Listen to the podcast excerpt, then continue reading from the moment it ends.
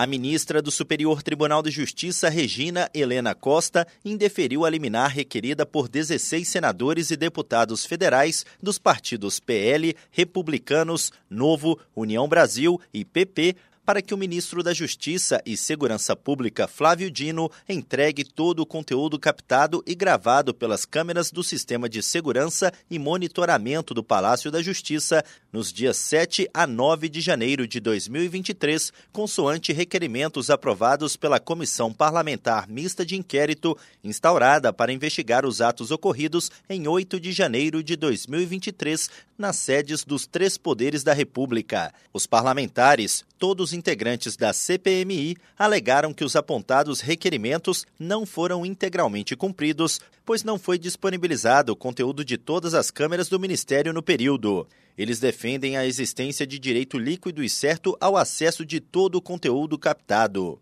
Para a ministra Regina Helena Costa, no entanto, não ficou demonstrada deliberada omissão por parte do ministro no fornecimento das imagens solicitadas, ensejando o indeferimento do pedido liminar. A relatora afirmou não ter verificado no pedido os pressupostos para a concessão da liminar, que são fundamento relevante e risco para a eficácia do mandado de segurança caso ele venha a ser concedido. O mérito do mandado de segurança ainda será julgado pela primeira sessão do Superior Tribunal de Justiça, Tiago Gomide.